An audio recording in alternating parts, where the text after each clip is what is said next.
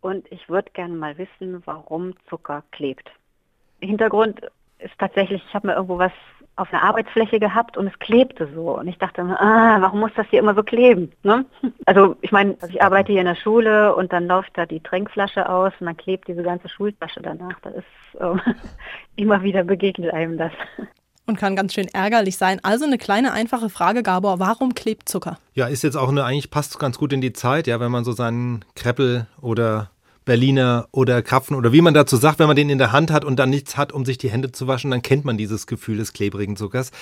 Ähm, das ist vor allem feuchter Zucker. Also trockener Zucker klebt an sich nicht, aber wenn er feucht wird, wird er dann eben bappig. Und das hängt damit zusammen, dass Zucker und Wasser ganz simpel gesagt etwas gemeinsam haben, was sie buchstäblich verbindet, nämlich den Wasserstoff.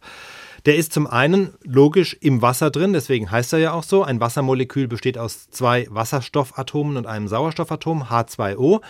Und Wasserstoffatome hängen aber genauso an Zuckermolekülen dran. Zucker hat eine Kristallstruktur. Zucker besteht aus ringförmig angeordneten Kohlenstoffatomen. Das ist ja der Grundbaustein.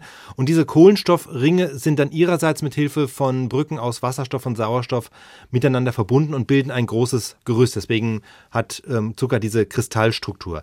Das ist auch stabil, solange der Zucker trocken ist. Das ändert sich aber, wenn er feucht wird. Wenn also Feuchtigkeit, Wassermoleküle mit dem Zucker in Berührung kommen, dann lösen sich diese Brücken im Zuckergerüst auf und die Zuckermoleküle ja, lösen sich aus dem Gerüstverbund, also vereinzeln sozusagen. Und diese einzelnen Zuckermoleküle, an denen hängen dann auch wiederum Wasserstoffatome. Die suchen jetzt aber gerne einen, wieder den nächstbesten Partner. Also die haben nichts lieber zu tun, als sich mit irgendwas zu verbinden. Und dieses irgendwas kann dann eben die Hand oder die Hautoberfläche sein. Und deswegen klebt feuchter Zucker an der Hand. Ist es dann, weil an der Hand auch noch Wasser oder sowas ist oder ist es egal? Hauptsache mit irgendwas verbinden. Genau, also wenn die Hand ganz, ganz trocken wäre, dann würde der Zucker auch runterrieseln, aber Hände sind nie ganz, ganz trocken.